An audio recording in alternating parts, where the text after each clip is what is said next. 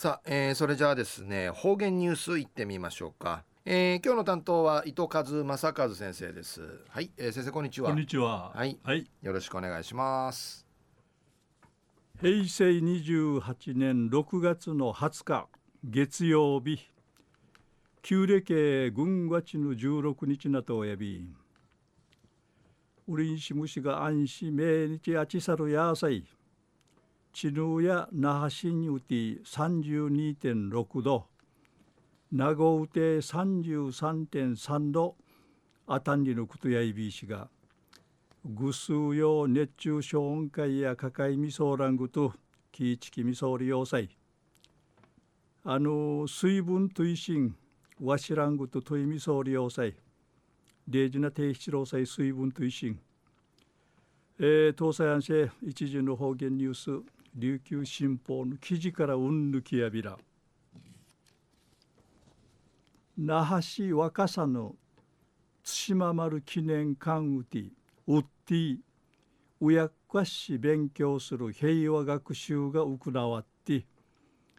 参加さるうやっは県内館内の見学しがち勉強さることやうむたることについて話し合いそういびいたん。平和学習で対馬丸の生き残りや見せる。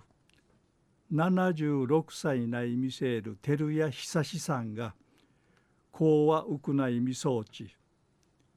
照屋さんや対馬丸がしじらるあと海んかいうかろうたるそういうだるんかいしがて確かいびたしがルシヌチャーや幾多院ウランなたることについて話しジデやかわいしが戦またとしえならんでることを川やべらんでいち